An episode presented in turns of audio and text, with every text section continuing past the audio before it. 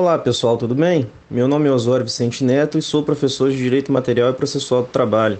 Tenho o prazer de apresentar a vocês este episódio do Direito em Temas, integralmente escrito e produzido pelos alunos do sexto período de Direito da Facele. Este episódio abordará os requisitos diferenciadores da relação de trabalho e a relação de emprego, um assunto de grande relevância na prática cotidiana. Espero que vocês aproveitem. Forte abraço.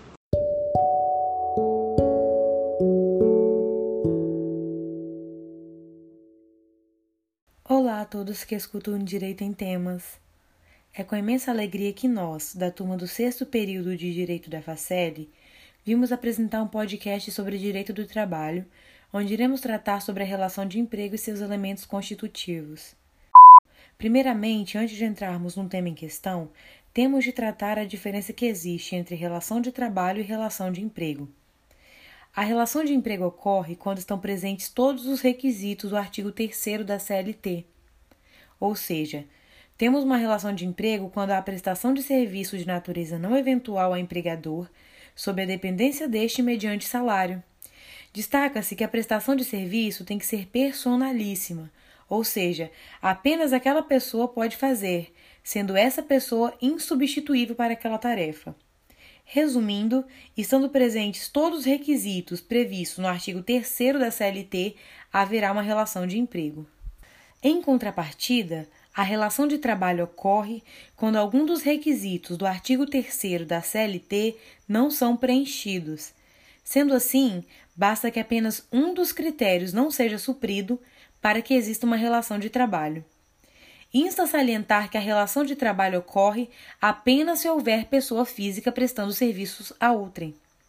Se a prestação de serviços é eventual, temos a relação de trabalho. Se a prestação de serviços não é sob dependência de empregador, temos relação de trabalho. Se para prestar aquele serviço não há o pagamento de salário, temos relação de trabalho. E por fim, se a pessoa que prestar aquele serviço puder ser substituída, haverá relação de trabalho. Um exemplo de relação de trabalho é um trabalhador autônomo que presta serviços de vez em quando a uma empresa. Já um exemplo de relação de emprego é um operador de máquina que trabalha cinco dias por semana, 40 horas, sob ordens e dependências de seu empregador além de receber salário para efetuar seus serviços e tirar sua subsistência a partir deste salário.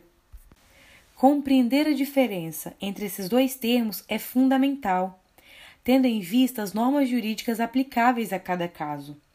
Somente as relações de emprego são protegidas pela CLT e demais leis específicas, e apenas nesses casos o empregado terá direitos como aviso prévio, férias, 13º salário, FGTS, entre outros.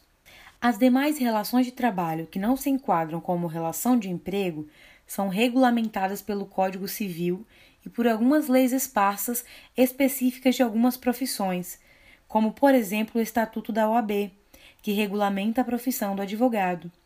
Também se regula conforme os termos e as cláusulas dos contratos firmados, sendo que nesses casos, eventuais direitos como afastamento remunerado, por exemplo, deverão estar expressamente previstos.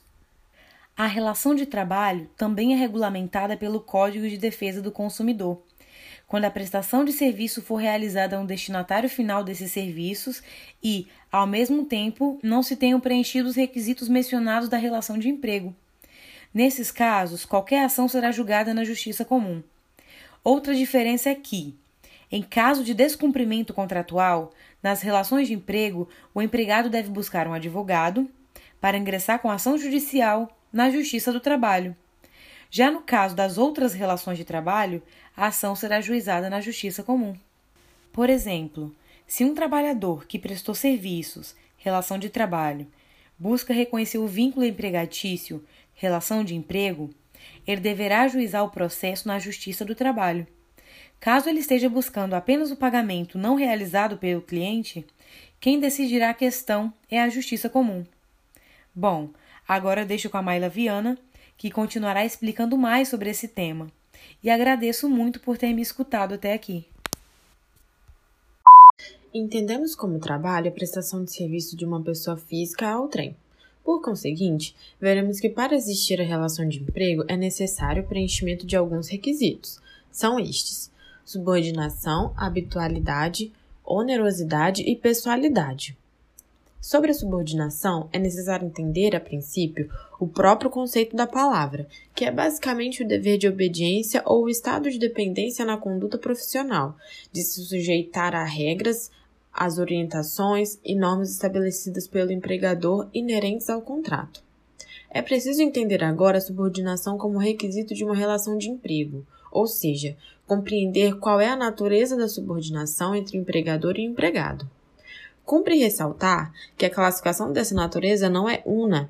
Alguns países adotam ou já adotaram outras classificações para aplicá-la a uma relação de emprego.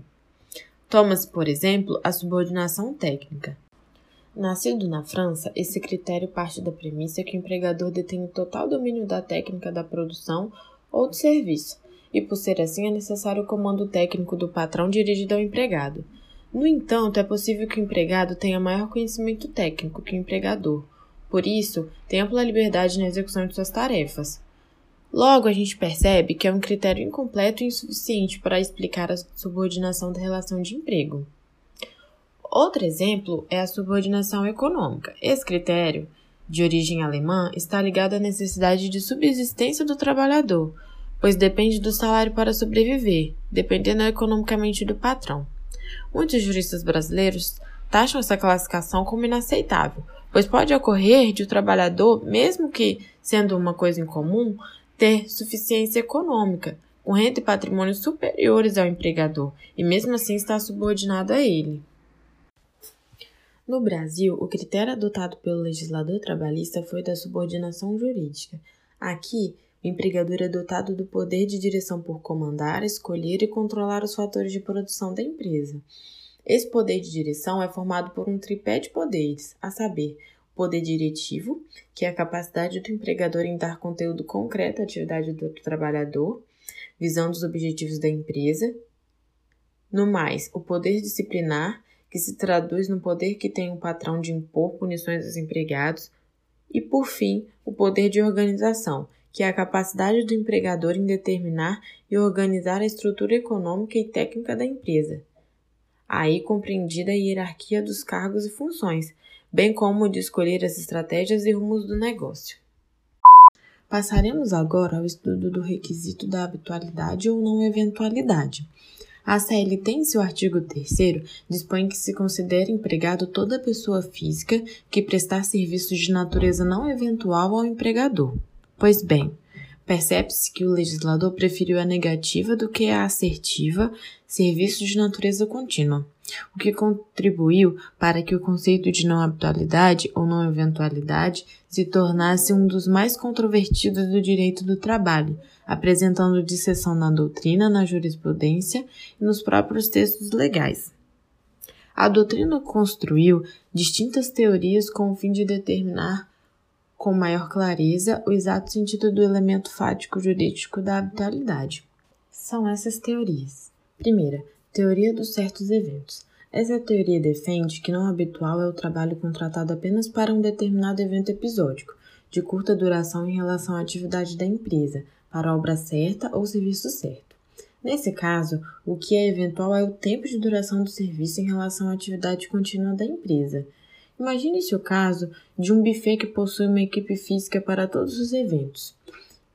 Esses que estariam em todos os eventos seriam habituais. Agora, se o buffet em alguns eventos tiver a necessidade de contratar alguns garçons a mais, estes seriam não habituais, pois estariam apenas em alguns eventos, de acordo com a necessidade do buffet. A segunda teoria é da descontinuidade. Aqui, seria habitual ou não eventual um trabalho que tenha uma rotina imposta pelo empregador, por exemplo, segunda a sexta. Se fosse o contrário, ou seja, um trabalho descontínuo, esporádico, o trabalho seria eventual. A teoria da atividade fim versus atividade meio informa que não será habitual aquele trabalhador chamado para exercer atividades não inseridas nos fins normais da empresa, por exemplo, para realizar uma faxina. Normalmente, quando for atividade fim, será composta por trabalhadores habituais ou não eventuais. Por fim, a teoria da fixação defende que não habitual é o trabalhador que não se fixa a uma fonte de trabalho. O empregado, ou seja, habitual, fica restrito a um único empregador, ou seja, um trabalho fixo, enquanto o eventual ou não habitual presta serviço para vários empregadores. Tanto a doutrina como a jurisprudência ressaltam que essa teoria não pode ser utilizada de maneira isolada, porque a exclusividade não é o requisito para a formação do vínculo de emprego. Para Maurício Godinho, renomado jurista do direito do trabalho, essa riqueza de formulações não impede, entretanto, o impasse produzido pela escolha isolada de qualquer dessas teorias elaboradas. É que cada uma das teorias sobre a noção de habitualidade pode produzir resultados concretos distintos em face de situações examinadas pelo operador jurídico. A conduta mais sensata nesse contexto é valer-se o operador jurídico de uma aferição convergente e combinada das distintas teorias em comparação com o caso concreto estudado, definindo se a ocorrência ou não da habitualidade pela combinação dessas distintas teorias. Bem, quem dará continuidade aos demais elementos será meu colega Eric. Olá pessoal, o nosso próximo passo será o estudo dos dois últimos elementos caracterizadores da relação de emprego. Eu sou o Eric Jatobá e vou conduzi-los a partir de agora. Dentre os elementos que caracterizam a relação empregatícia, importante também é o estudo da pessoalidade. A título exemplificativo, a singularidade do vínculo de um contrato de trabalho em comparação com os contratos de direito civil, tendo em vista as peculiaridades que caracterizam o vínculo empregatício, tais como a inseparabilidade do trabalho e da pessoa que o presta e o envolvimento desta na sua execução, diferentemente dos contratos de direito civil, que têm a patrimonialidade como seu principal objeto, num contrato de prestação de serviços quaisquer, por exemplo, sem vínculo de emprego, o que mais importa é meramente a execução do serviço, qualquer que seja a pessoa quem o executou. No que diz respeito ao contrato de trabalho, a relação é intuito personae, com relação à pessoa do empregado. Significa dizer que a atividade ou o serviço, que é objeto do contrato, só poderá ser executada especificamente pela pessoa que é parte contratada na relação jurídica. São contratos baseados geralmente na confiança que o contratante tem no contratado. Também é possível afirmar que apenas a pessoa física do contratado pode executar a sua obrigação. A existência da pessoalidade no contrato de trabalho não afasta definitivamente a possibilidade de substituição do empregado. O que nós estamos querendo colocar é que a pessoalidade não é um elemento de vedação a substituição do empregado. Não, pelo contrário. Existem casos excepcionais em que é admitido o afastamento do empregado e, por conta desse afastamento, a substituição no posto de emprego. Essa substituição, logicamente, com o consentimento do empregador. Esse consentimento pode ser tácito ou pode ser expresso. E nessa substituição, nessa possibilidade de substituição, como exemplo, o afastamento por férias a empresa vai ficar 30 dias sem o trabalhador. Então, nesse caso, é possível a substituição. Outro exemplo também é a licença gestante. Outro aspecto da personalidade, nós vamos fundamentar as nossas ideias na doutrina de Amauri Mascaro Nascimento e Sônia Mascaro Nascimento. É possível afirmar que a pessoalidade no contrato de emprego não significa apenas estarmos diante de uma relação intuito persona, né? somente exercida sem delegações para terceiros, pelo próprio empregado. Também a pessoalidade abarca a proteção da personalidade, a proteção da vida, proteção da saúde, a proteção da integridade física, proteção da segurança do prestador dos serviços e de vantagens familiares. Como já falamos agora, licença paternidade, licença da gestante, é, são exemplos de proteções de vantagens familiares. Essas proteções para o empregado são direitos, para o empregador são deveres de respeito a esses e outros bens jurídicos que a atividade laboral para uma organização impõe.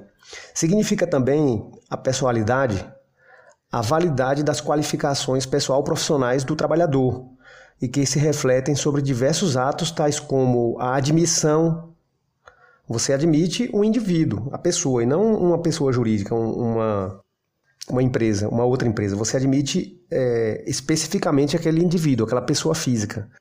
Outro exemplo também de pessoalidade são as promoções, a investidura ou desinvestidura em cargos de confiança, por exemplo.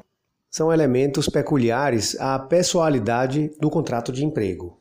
Ainda no que diz respeito à pessoalidade, é importante ressaltar que a contratação de pessoas físicas como se pessoas jurídicas fossem, para evitar a proteção ao trabalhador que está presente em toda a legislação trabalhista, essa prática conhecida como pejotização não impede o reconhecimento da relação de emprego, desde que os requisitos estejam presentes no contrato. Nesse sentido, o artigo 9 da CLT dispõe que serão nulos de pleno direito os atos praticados com o objetivo de desvirtuar, impedir ou fraudar a aplicação dos preceitos contidos na presente consolidação.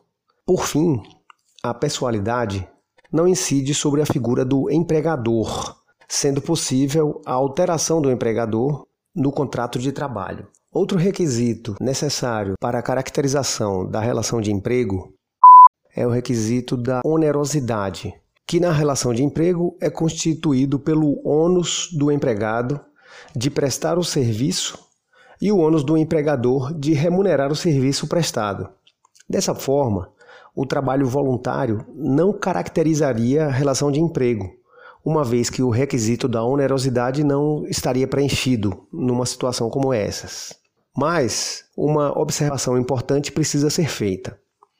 O fato de o salário não ser pago pelo empregador, este evento não descaracterizaria a relação de emprego, numa espécie de conversão do contrato remunerado para uma relação filantrópica de trabalho voluntário. Na realidade, a ausência do pagamento pode caracterizar simplesmente a mora salarial por parte do empregador. Nesse caso, seria simplesmente uma obrigação que não foi cumprida.